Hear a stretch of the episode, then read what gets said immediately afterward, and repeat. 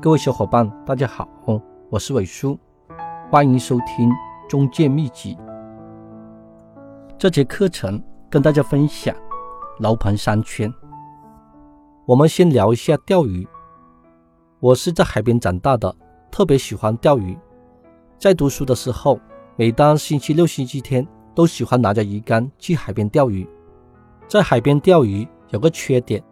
今天这个地方有鱼群，可以钓到几斤的鱼。明天这个地方没有了鱼群，可能一条鱼都钓不到。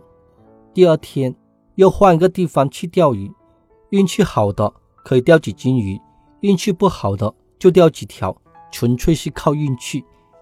这是为什么呢？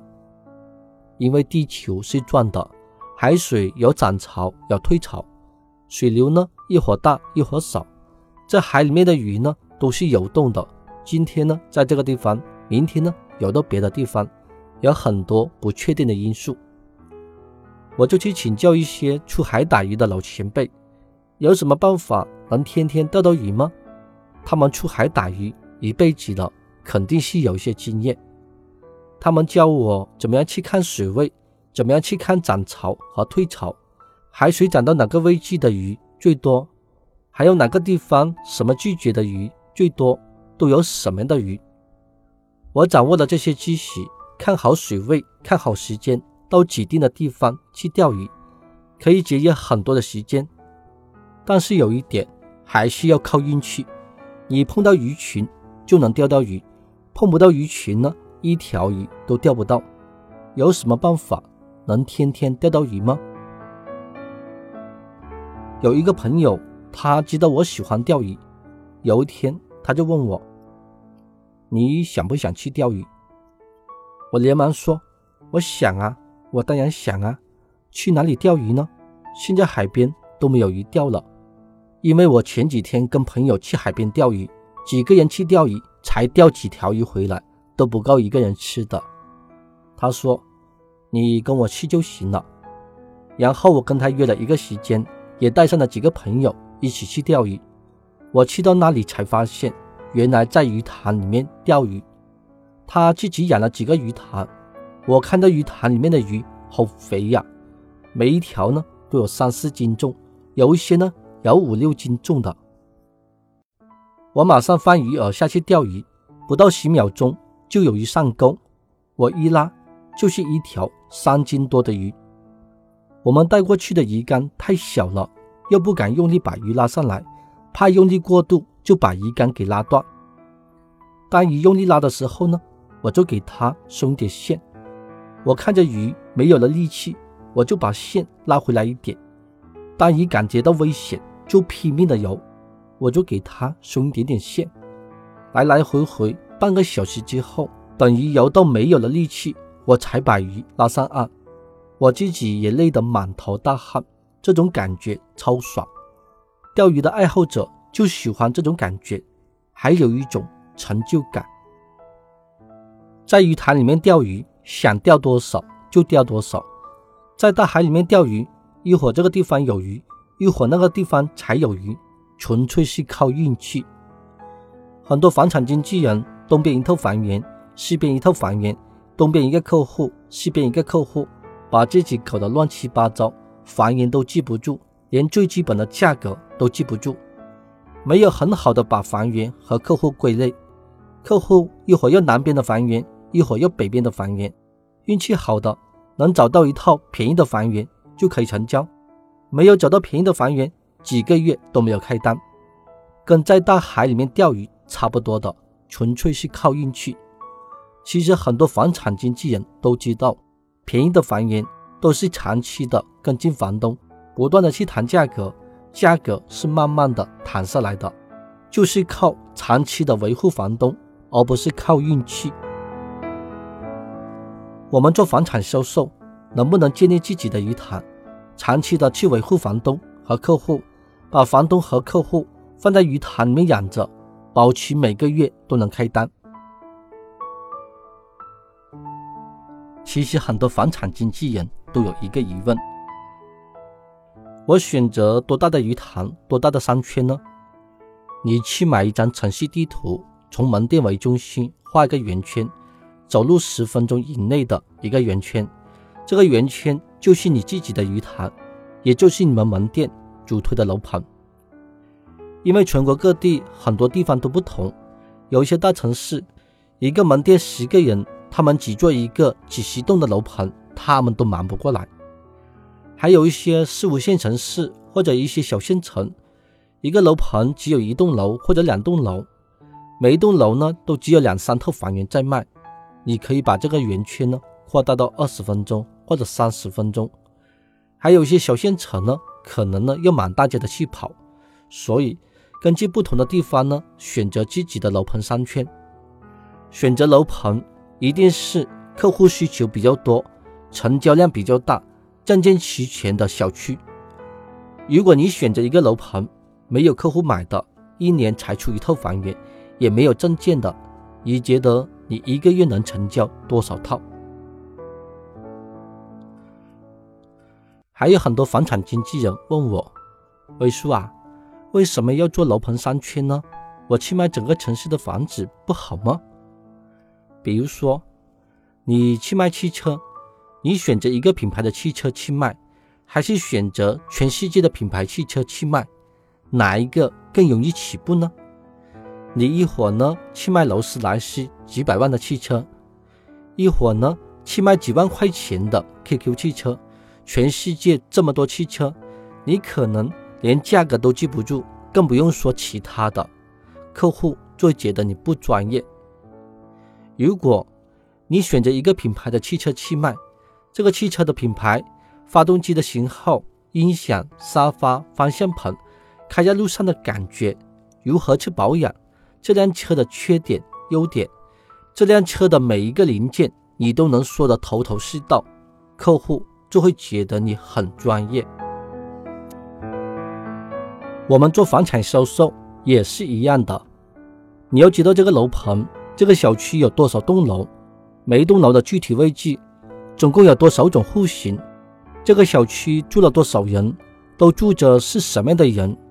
住在这个小区的感受、开发商的情况、物业的情况，你都能说得头头是道，客户就会觉得你很专业。如果让你去卖整个城市的楼盘，你能说得这么详细吗？你有这么多的精力去做吗？你能把整个城市的楼盘？变得头头是道吗？楼盘精耕的目的就在这里。谁不想去卖整个城市的楼盘呢？谁不想挣更多的钱呢？但是你有这么多的精力吗？你有这么大的超能力吗？有很多经纪人还有一个疑问：我们公司叫我去卖一手房，也叫我卖二手房，我该怎么样去做呢？一个公司有几十个人、几百个人、几千个人。有些同事他喜欢卖一手房，有些同事亲戚朋友要买一手房的，或者同事的客户二手房看不上，可以转盘到一手房。公司人多力量大，做什么都可以。但是你自己只有一个人，一会儿做一手房，一会儿做二手房，一会儿做商铺，一会儿做别墅，你能忙得过来吗？课程的最后呢？我讲一个案例，比如说，你想去买一套八十多平方的小三房，你去到一家中介公司，有一个房产经纪人出来接待你，你就问房产经纪人有没有八十多平方的小三房，然后经纪人拿着一本房源本在查找小三房，你在旁边已经等得不耐烦了。过了一会儿，经纪人说。有一套五十万的，你又接着问几楼的，房子的装修怎么样，家电家具怎么样，首付多少钱，什么朝向的？经纪人说精装全配，南北朝向，九楼，首付百分之三十。你听得一头的雾水。精装全配是什么样的？朝南还是朝北呢？里面的户型什么样的？家电家具的情况呢？你一看这个经纪人什么都不懂，他说跟没说有什么区别呢？你就懒得跟他说话，就随便敷衍他，我到时候看房我再联系你，电话也不留就走了。新加入的小伙伴，你们是不是这样做呢？很多客户都是在敷衍你。然后你去到下一家中介公司，你还是问同样的问题：有没有八十多平方的小三房？这位接待你的房产经纪人脱口而出。我们公司有一套八十六平方的小三房，五十万，是这个小区最便宜的一套。电梯九楼，阳台呢是朝南的，也是朝着小区的中心花园。房子是南北通透的，进入房子的感觉非常的舒服，非常的凉快。房子的户型非常的好，进入房子的门口是一个很大的大厅。大厅呢，大概有三十个平方，摆着一套比较时尚的布艺沙发，还有一张比较大的实木茶几，还有六十寸的小米电视。餐厅呢，摆着一张长方形的餐桌，餐桌是靠近墙壁的，可以坐得下四个人一起吃饭。如果人比较多的话呢，就把餐桌拉出来，可以坐得下八个人一起吃饭。主卧呢，大概有十三个平方，放一米八的床，还有一个大的衣柜，还有一个梳妆台。次卧呢，大概有十一个平方，放得下一米五的床，还可以放得下一个小衣柜。还有一个九平方的小书房，可以放得下一米二的床。厨房呢是有个小窗户，可以通风透气，还可以容得下两个人。一个人炒菜，一个人洗菜。如果碰到过年过节人比较多呢，一个人在厨房忙到什么时候呢？有些厨房它没有窗户的，进到里面去呢，有一股的油烟味。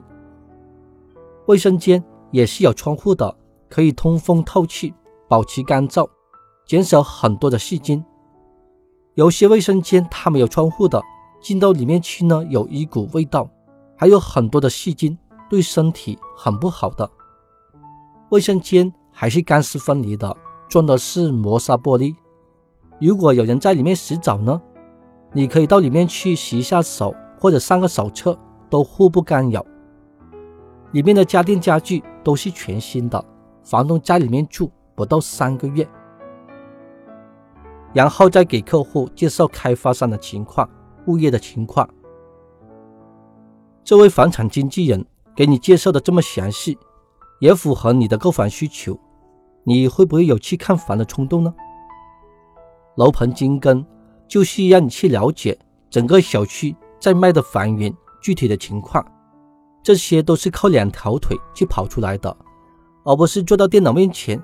哎呀，我知道这套房源的信息了，你连房子都没有去看，卖点都说不清楚，你是没有办法得到客户的信任的。